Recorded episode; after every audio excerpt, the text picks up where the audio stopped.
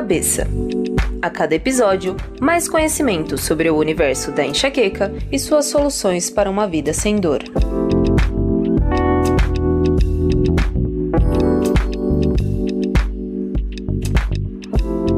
Olá, bem-vindos a mais um episódio do Papo Cabeça, o podcast que descomplica qualquer tema relacionado às dores de cabeça. Por aqui, eu, Erika Baruco, converso com o médico neurologista Alexandre Bolsoni sobre um tema que tem sido bastante recorrente nos consultórios médicos e repercutido também nas matérias de imprensa, que são as dores de cabeça pós-Covid. Bem-vindo, doutor Alexandre, e obrigado por aceitar o convite para este nosso Papo Cabeça. Tudo bem, Érica? É um prazer muito grande estar aqui com vocês. Você tem toda a razão, esse é um tema que está bombando em rede social, em internet, em publicação científica, no consultório, e realmente é o neurologista que vai acabar recebendo essa demanda, e eu estou aqui para poder esclarecer e ajudar todo mundo que estiver nos ouvindo da melhor forma. Vamos lá então, doutor. Já é bastante difundido os acometimentos neurológicos em pessoas infectadas pelo vírus da Covid-19, inclusive pelas alterações em nível cerebral que são vistas em exames de imagem. Né? Isso é uma notícia bastante recorrente que, inclusive, era colocado como item de diagnóstico. Né? Explica para a gente como é que se dão essas alterações exatamente. Certeza absoluta como tudo isso acontece, ninguém tem ainda. Os estudos estão acontecendo. Mas o que a gente sabe hoje? Que a Covid não é uma doença simplesmente respiratória. Ela é uma doença em que o vírus acaba estimulando o sistema imunológico do corpo, libera um monte de substâncias que nós chamamos de citocinas, e essas citocinas vão promover um processo inflamatório. Um processo inflamatório não só no pulmão, mas que vai pelos vasos sanguíneos, que vai para o cérebro, e a gente acredita que muito do que acontece é decorrente desse processo inflamatório sistêmico no corpo inteiro. O que a gente vê em COVIDs mais graves é a ocorrência do AVC, então os pacientes passam a ter um AVC isquêmico na vigência da inflamação pelo COVID, mas mesmo os, os pacientes com COVID leve, eles têm muitas queixas de cunho neurológico, alteração de sabor, alteração de paladar, de olfato, dor de cabeça, esquecimento, dificuldades de raciocínio. Então, aí podendo indicar que, mesmo nos casos leves, você pode ter um quadro aí de disfunção cerebral. Perfeito. Então, dentre algumas dessas sequelas aí que você já colocou, né, dentro de alguns sintomas que ficam dentro desses processos infecciosos, a gente tem percebido um aumento de relatos sobre dores de cabeça. Você tem observado isso também no seu consultório? Sim, isso é bastante frequente. A dor de cabeça da COVID, ela é presente na fase aguda, ou seja, durante o período de infecção, em que o paciente tem falta de ar, tem tosse, tem cansaço, dor no corpo mas é uma dor que também nós vemos que persiste ao longo do tempo, semanas e meses pós a cura do Covid, o paciente continua com queixa de dor de cabeça, cansaço, falta de memória. Em relação a isso, já tem alguns estudos sendo publicados e eles têm confirmado essa perspectiva clínica, essa, esse dia a dia nosso de consultório, que realmente é um sintoma persistente, é um sintoma frequente, acaba chegando aí como demanda do paciente. E a gente poderia atribuir, doutor, que nesses casos específicos da dor de cabeça pós-Covid, elas têm um impacto maior nas pessoas que já têm enxaqueca crônica, por exemplo, que elas já têm uma facilidade para esse processo inflamatório. Então, nesse perfil de paciente, elas se dariam de uma forma mais fácil, mais recorrente e até mais intensa? Não dá para a gente responder ainda diretamente com dados científicos, mas é muito provável que sim. O paciente que já tem alguma dor de cabeça primária, a enxaqueca no caso, ela tem um cérebro que funciona de uma forma que facilita a ocorrência dessas crises de dor. Então é de se esperar sim que a dor de cabeça após o COVID ela piore ou ela fique mais intensa. Mas ao longo do segmento médico, aí ao longo dos anos, provavelmente a pergunta que tem que ser respondida é: se após um episódio de COVID o paciente enxaquecoso teve uma piora da sua enxaqueca ou se o paciente enxaquecoso que teve a COVID vai depois desenvolver uma dor de cabeça diferente da enxaqueca que vai conviver e se alternar com a enxaqueca? Essas perguntas precisam ser respondidas no futuro. Porque o quadro talvez seja até interessante, a gente já falou sobre isso algumas vezes aqui no nosso podcast, mas acho que nunca é demais repetir, até porque nós temos, às vezes, ouvintes de primeira viagem. Explica um pouquinho desse processo, quais é as vias de dor do enxaquecoso ali, como é que esse, essa dor se processa no cérebro, de que forma e por quê? Bom, vou começar respondendo um pouquinho antes né? Já que a gente pode ter navegantes de primeira viagem. O médico, qual é o papel do médico neurologista? Primeiro, a gente conversa com o paciente para definir qual o tipo de dor que ele tem. As dores de cabeça a gente chama de secundárias quando são causadas por alguma coisa, por uma infecção, por um tumor, por um AVC. E as dores primárias são aquelas que nós não encontramos uma causa identificável nos exames de imagem nem exames de laboratório. Então, a única coisa que resta para o médico é história do paciente, como ele conta a dor e o exame físico. Então, por exemplo, nós damos o diagnóstico de enxaqueca quando um paciente teve pelo menos cinco crises de dor, dores de moderadas a graves, que têm intolerância à luz, ao barulho, associadas com náuseas e vômitos, associadas com intolerância à atividade física. Então, quando o paciente preenche esses critérios diagnósticos, a gente pode dar para ele o diagnóstico de enxaqueca. Então, é uma coisa eminentemente clínica, não tendo aí uma prova baseada nos exames de imagem. Indo agora para a parte de pesquisa, como é que funciona o cérebro do enxaquecoso? No tronco cerebral, a gente tem uma estrutura que a gente chama de núcleo do nervo trigêmeo, e o nervo trigêmeo é responsável pela sensibilidade das meninges que estão por dentro da cabeça e de, de grande parte da cabeça, da face, e tanto em estruturas mais profundas, como dentes, etc. O que, que parece que acontece? Esse núcleo do nervo trigêmeo funciona numa velocidade maior do que deveria e, por mecanismos reflexos, eles acabam causando como se fosse uma inflamação nas terminações nervosas do nervo trigêmeo. E isso volta para o nervo trigêmeo, ativa ainda mais esse núcleo e esse núcleo depois vai conversar com núcleos superiores, o tálamo, o hipotálamo, causando uma disfunção generalizada no cérebro que se traduz pela crise de enxaqueca. E quando a gente fala, então, né, desse contexto de dores de cabeça, elas são tratadas de formas todas iguais, inclusive já pensando nessas sequelas pós-Covid, o tratamento é igual para todas? Não. Quando a gente vai no consultório médico, a gente tenta classificar a dor do paciente e, de acordo com essa classificação, haverá tratamentos diferentes. Enxaqueca tem uma série de medicações e técnicas para serem utilizadas. Você fala em salvas, outro conjunto. Cefaleia tipo tensão, outro conjunto. Então, dependendo dessa classificação, a gente pode direcionar o tratamento para algumas opções. No caso da cefaleia por Covid, a gente não tem nada muito que seja consenso entre os médicos ou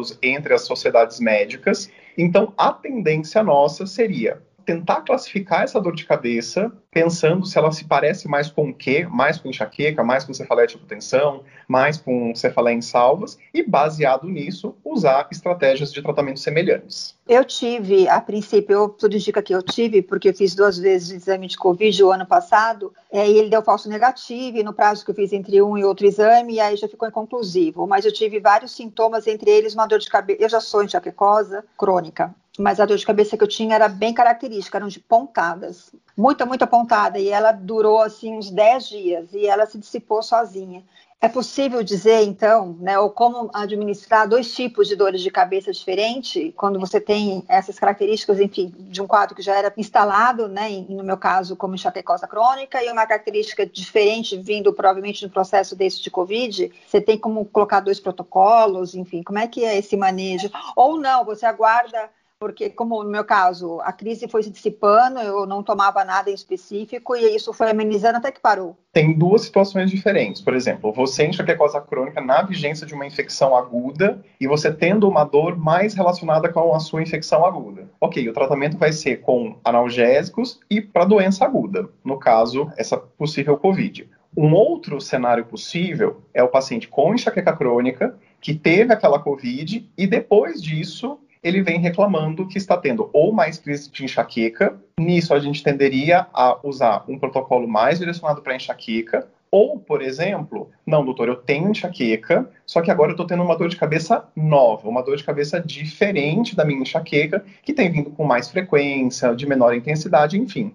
Aí a gente vai olhar especificamente para essa segunda dor de cabeça que apareceu pós-Covid e tentar classificar e entender o porquê que ela está acontecendo. E aí a gente pode ajustar dois protocolos na mesma pessoa. Eventualmente, a gente pode tentar trocar o tratamento da enxaqueca para que ele seja mais semelhante ao tratamento da outra dor, para evitar o uso de várias medicações diferentes e também tentar evitar aí conflito entre as medicações. Então, pegando aqui um exemplo então de enxaquecoso crônico, doutor, quais são as linhas, né? Como é que a gente atua no enxaquecoso crônico? De forma com crise, com prevenção, como é que isso acontece? Quando o paciente está em crise de dor de cabeça, o que restam para a gente são as medicações genéricas analgésicas, que tem medicação via oral, via inalatória e via injetável, para crise de dor. Para prevenção, para profilaxia, existem também medicações orais, que foram as primeiras usadas, e medicações injetáveis que chegaram mais recentemente no mercado. Então, na linha geral, a gente tem isso. O que diferencia muito do tratamento da crise aguda e da prevenção é a classe dos remédios. Né? A gente tem classes totalmente diferentes para uma função e para outra.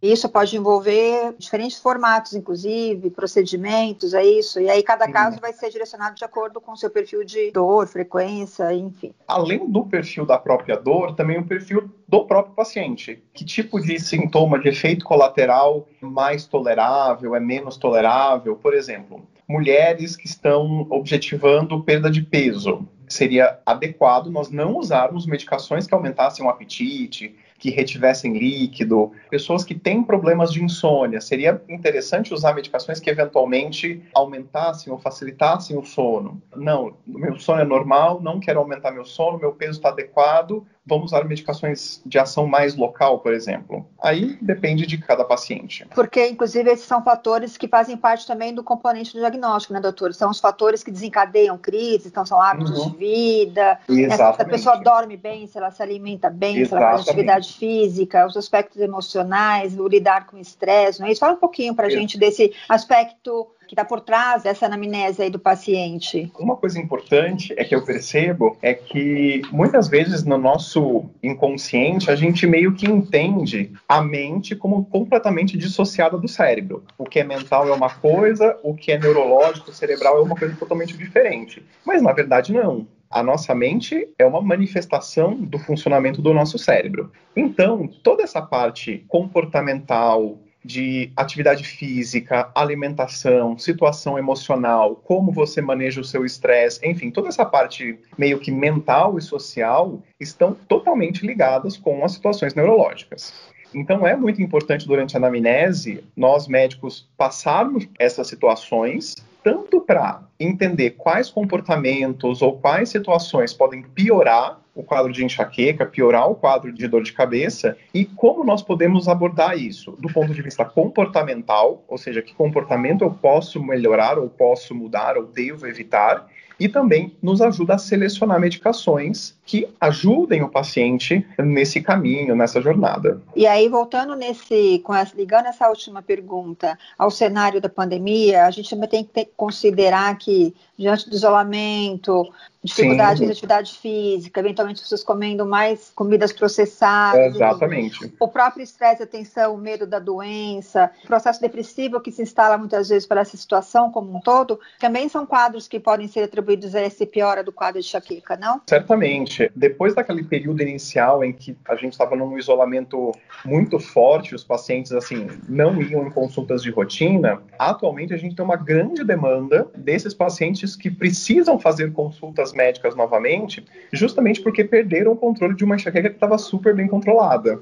Quais os motivos? Tensão, falta de atividade física, sono ruim, estresse, cobrança no trabalho, uso excessivo de computador, celular. Então, esse paciente vem com essa demanda e muitas vezes nos resta o quê? Mudar a medicação, aumentar a medicação, associar alguma outra medicação para tentar controlar essa dor e discutir junto com o paciente o que é possível fazer em casa ah, eu não consigo sair para relaxar, mas será que dá para meditar em casa? Será que eu consigo meditar? Ah, eu estou comendo muito mal. Nossa, vamos fazer uma lista de supermercado mais saudável e ficar preso nessa lista? Nossa, estou tomando muito mais bebida alcoólica. Vamos colocar na agenda o quanto você deve ou deveria tomar? Então, tentar buscar. Claro que não vai ser a mesma coisa, mas o que poderia fazer para minimizar esses danos? Né? E aí a gente tem que pensar junto o que dá para fazer dentro de casa e mantendo todas as questões de isolamento social e prevenção da Covid. E sempre é possível fazer alguma coisa, né, doutor? É uma via de duas mãos que depende de uma indicação médica e depende também de uma adesão do paciente, né, em relação uhum. a essas medidas. E, e você tocou num ponto muito importante sobre as pessoas se distanciarem do tratamento, né? Sim. É, e não só da, dos hábitos de vida, mas também da própria consulta médica, de eventualmente parar de tomar uma medicação. Uhum. Quando a gente fala de casos crônicos, a enxaqueca não tem cura, a enxaqueca crônica ainda não tem cura, e aí você realmente precisa de um atendimento contínuo e que só o médico pode ajustar. Já tendo o médico em dia, nem sempre é fácil se manejar. Uhum. Imagine se você se perder dele. Então, acho que nesse momento muitas pessoas se afastaram não aderiram à telemedicina, e está muito fácil de se fazer isso, até foi pelo celular. A gente está uhum. conversando uhum. hoje aqui pelo celular, da mesma forma que você poderia estar conversando eventualmente com o paciente, né? Eu acho que essa é uma oportunidade para a gente chamar a atenção dessas pessoas para que elas não desistam dos seus médicos. Não, com certeza. Mas uma coisa importante de citar, duas coisas, na verdade. Primeiro, que está sendo difícil para todo mundo. Eu tenho os meus momentos de mais tristeza, de mais desânimo, eu vou flutuando ao longo dessa pandemia, então está sendo difícil para todo mundo. Então, para os pacientes, olhem para si e tentem confortar um pouquinho o coração de vocês, aceitar essas dificuldades pelas quais eu estou passando e nos momentos em que você está mais forte, está mais tranquilo, aí sim, tenta marcar uma consulta, tenta fazer uma atividade física dentro de casa, tenta reorganizar alguma coisa. Eu acho que todo mundo está fazendo o melhor que pode na situação em que está e no momento em que está. Se não está conseguindo fazer hoje, não se desespere, vamos tentar amanhã. Não estou conseguindo amanhã? Não se desespere, vamos tentar fazer depois. Não estou conseguindo fazer? Vamos pedir ajuda para alguém, ou à distância, ou quem está dentro de casa junto. Então tem esse pouco de carinho consigo para ajudar nessa caminhada. Aceitação é muito importante, porque Sim. não pode ser mais uma culpa e mais uma cobrança para pesar. Né? Exatamente, né? é nesse ponto que eu queria chegar. Exatamente, não pode abandonar nem, e nem trazer mais um peso nessa, nesse peso que já se instalou ali, né? É tentar Exatamente. buscar equilíbrio, sabendo que todos nós somos humanos e uhum. você mesmo colocou variáveis ali. Ninguém aqui Exatamente. é super-herói, né? Nem os médicos são super-heróis, eles também têm os seus altos e baixos. E é importante até o médico colocar isso, porque eu acho que aproxima mais da realidade do paciente uhum. também, né? Não, exatamente. E uma coisa que eu gosto de falar para os pacientes é: não agregue sofrimento. A vida já nos traz uma coletânea de alegrias e uma coletânea de sofrimentos, as demandas do dia a dia, o nosso trabalho, tudo traz algum grau de sofrimento. Então, não aumente o sofrimento da sua vida, não fique agregando coisas difíceis. Então, aceite a sua tristeza, aceite seus sentimentos, li, tente lidar com eles de uma forma melhor. Se não está conseguindo, procure ajuda, que é fundamental, de amigos, colegas, parentes, psiquiatras, psicólogos, enfim. Seja compassivo consigo mesmo, né? Tem esse carinho que vai ajudar a gente a tratar a enxaqueca crônica, seguir em frente, enfim, e cuidar da saúde e da nossa vida.